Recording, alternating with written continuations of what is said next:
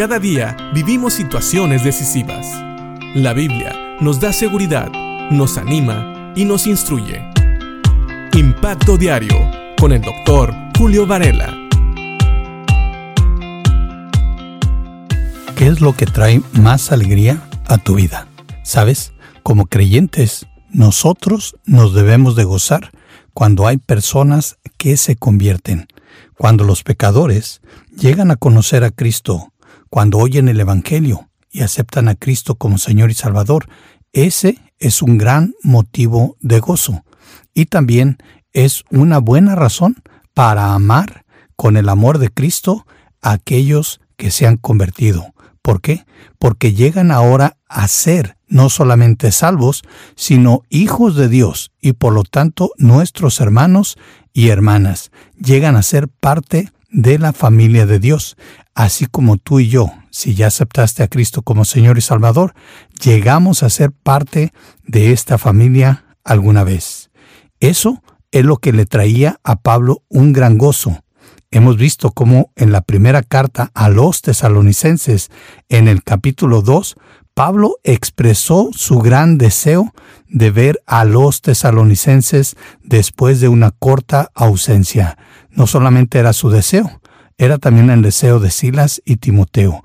Él, Pablo, trató de ir varias veces, pero vemos cómo aún Satanás trata de impedir siempre la comunión entre creyentes. Y en este caso Pablo dice que Satanás le impidió ir a ver a los tesalonicenses. Ahora, para tener una mejor explicación, podemos ver los versículos 19 y 20 de la primera carta a los tesalonicenses en el capítulo 2, donde Pablo habla precisamente de cómo estos hermanos de Tesalónica son el gozo de Pablo, de Silas y Timoteo. Fíjate bien lo que dicen estos versículos. Después de todo, ¿qué es lo que nos da esperanza y alegría? ¿Y cuál será nuestra orgullosa recompensa y corona al estar delante del Señor Jesús cuando Él regrese?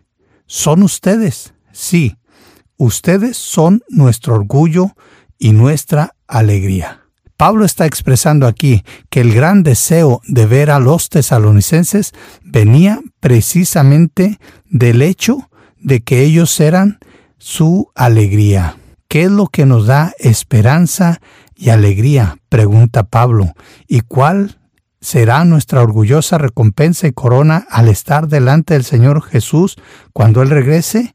Son ustedes, les dice Pablo a los tesalonicenses. Pablo tenía bien claro su llamado.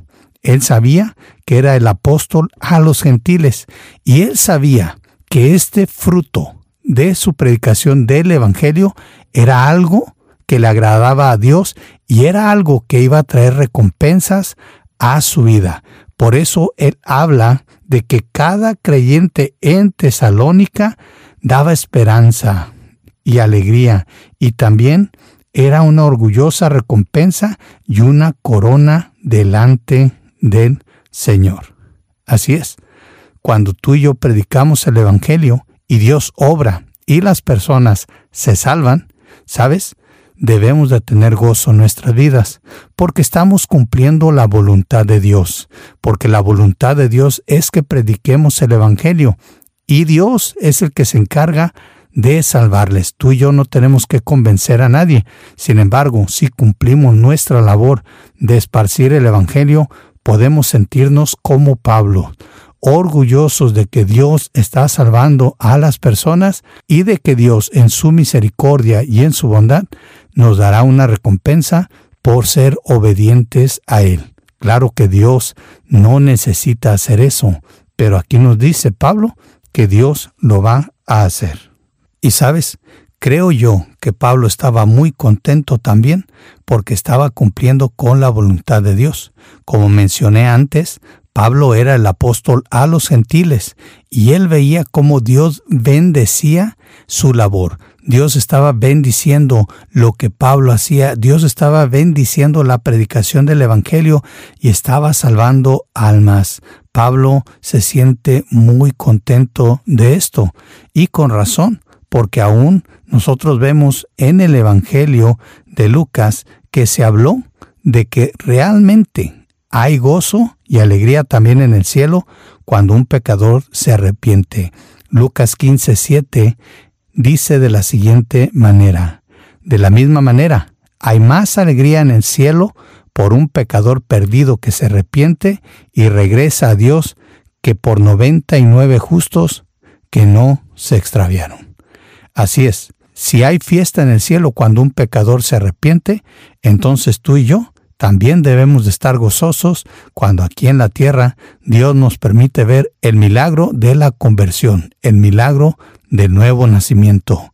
Y si tú participaste en la predicación del Evangelio, entonces también te debes de gozar que tiene recompensa que Dios algún día te dará para que la pongas a sus pies y le alabes. Piensa en esto y que Dios te bendiga.